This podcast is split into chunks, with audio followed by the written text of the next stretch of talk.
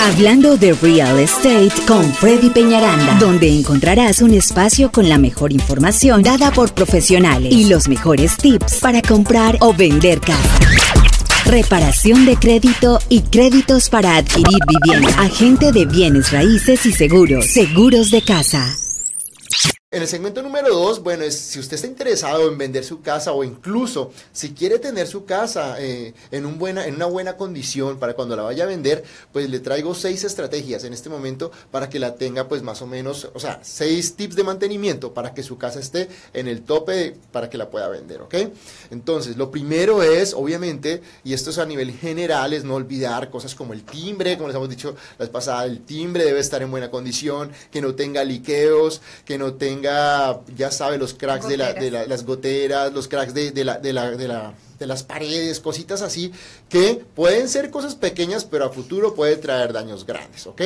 Pero vamos con el primer punto. el primer punto es, si usted quiere vender su casa o la está vendiendo, siempre mantenga lo que es el patio y todas las pasarelas, los halls, lo que sea, bien, bien, con bien mantenidos. Entonces, si usted vende su casa, no es de que, ah, no, como ya la estoy vendiendo, ya no voy a estar más pendiente de la yarda, no importa si se crece o no se crece, todo lo contrario, es cuando más debe cuidarla. Esa es la primera impresión que va a tener una persona que está interesada en su casa en ver es el jardín y la parte de adelante y el patio también. Siempre la gente va a ver el patio, entonces no descuide, tenga la persona que le siga haciendo el mantenimiento, que siga yendo, que corte el pasto, manténgalo muy bonito. Eso va a ser la primera impresión de la casa desde que la gente llega en el carro, lo primero que ve es eso. ¿Estás de acuerdo, Lili? Sí, claro que sí. Hay, hay muchas casas que al entrar, si ves que el pasto, la grama tiene un, hongo y está quemado, pues tú ya sientes la sensación de que dentro de la casa está estar igual de dejada. Así que es una buena recomendación, solo se cambia el paletcito, o sea, el, pedazo de, grama,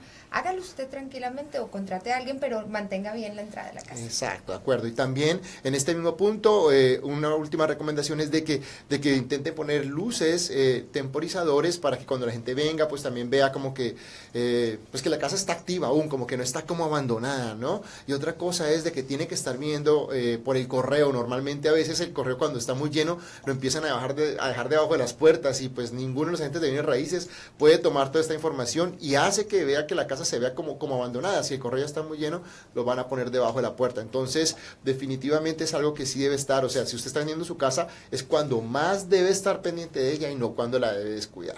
¿ok?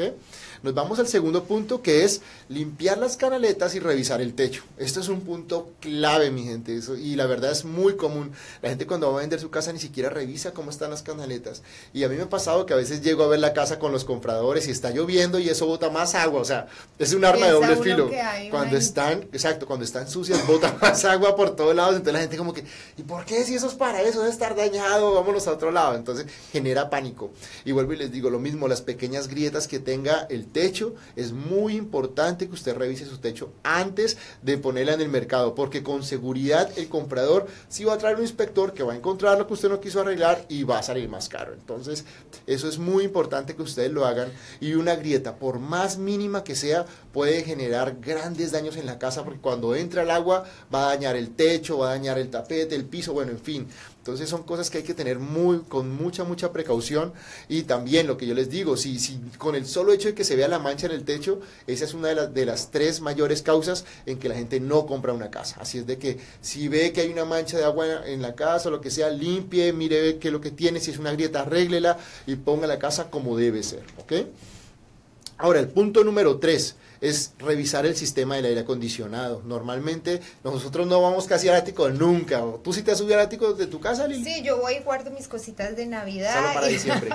sí, pero sabes que sí, cuando, cuando recién me mudé a mi casa nueva, mira qué curioso, a los pocos días se dañó el aire, el aire acondicionado. Ah. Y la persona, para que yo entendiera cuál era el problema, me hizo subir y dije, wow, o sea, yo lo hubiese podido detectar si y aprendí en el momento, o sea que sí es bueno que la gente revise eso. Sí, y pues digo, igual vas a, me imagino que tenés un home warranty o algo, alguna garantía, pero, pero definitivamente es mejor evitar todo ese tipo de problemas. Si usted quiere hacer una, una venta seria, una venta muy bien hecha, puede hacer un mantenimiento a todo lo que son los ductos, al aire acondicionado, porque yo les digo, un buen inspector va a venir y va a revisar eso, y si algo está mal, va a tener que hacer una transacción, normalmente sale más caro. Entonces es mejor que ustedes lo hagan antes de y no después, ¿ok?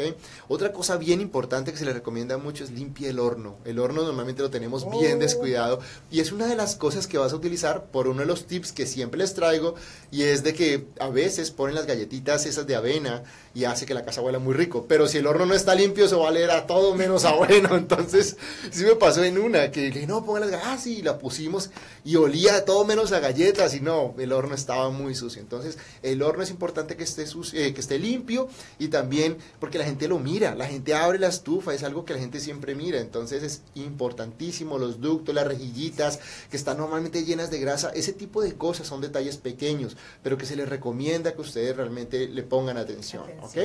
En, en, el caso del termostato se le recomienda que, lo tengan entre 72 y 74 grados Fahrenheit para que sea una condición normal. Entonces, si usted ya va a vender su casa y estamos en el verano, por favor mantenga activa la luz. Si uno entra a una casa y está caliente, que está como un sauna, ese es el primer punto de rechazo para los compradores. Los compradores no van a querer mirar la casa. Entonces, si usted está vendiéndola, póngala, deje la, luz activa por, o sea, mientras entra en contrato y que el aire acondicionado siempre esté funcionando bien. Eso es bien, bien importante. Punto número cuatro es manténgalas, ojo con, todo el tema de los roedores y cositas. Ahorita en la época de frío, sabes que incluso hasta en las casas nuevas, los ratones, las ratas, las ardillas incluso se meten en los áticos.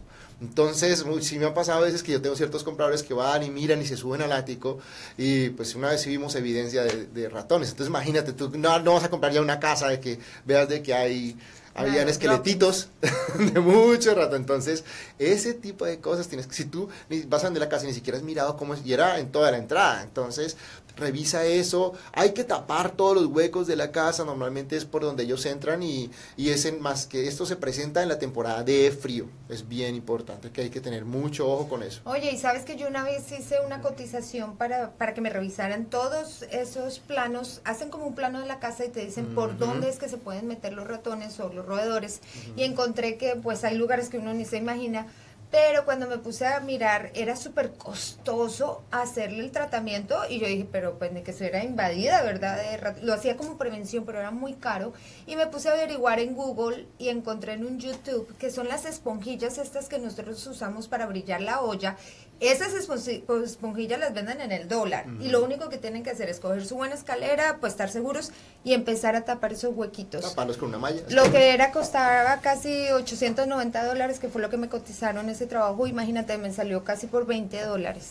Así que se puede hacer como prevención de verdad en estos meses donde los roedores buscan dónde cubrirse del frío y se entran a la casa. Definitivamente, pues es algo que nos pasa solo en las casas viejas, también pasa en las casas nuevas, o sea, ahí solamente es que revisar, hacer una inspección anterior y lo que tú dices es verdad, o poner rejillas, venden unas rejillitas en las que también lo puedes hacer y, y te vas a evitar un gran problema o que definitivamente eres un muy buen comprador para tu casa.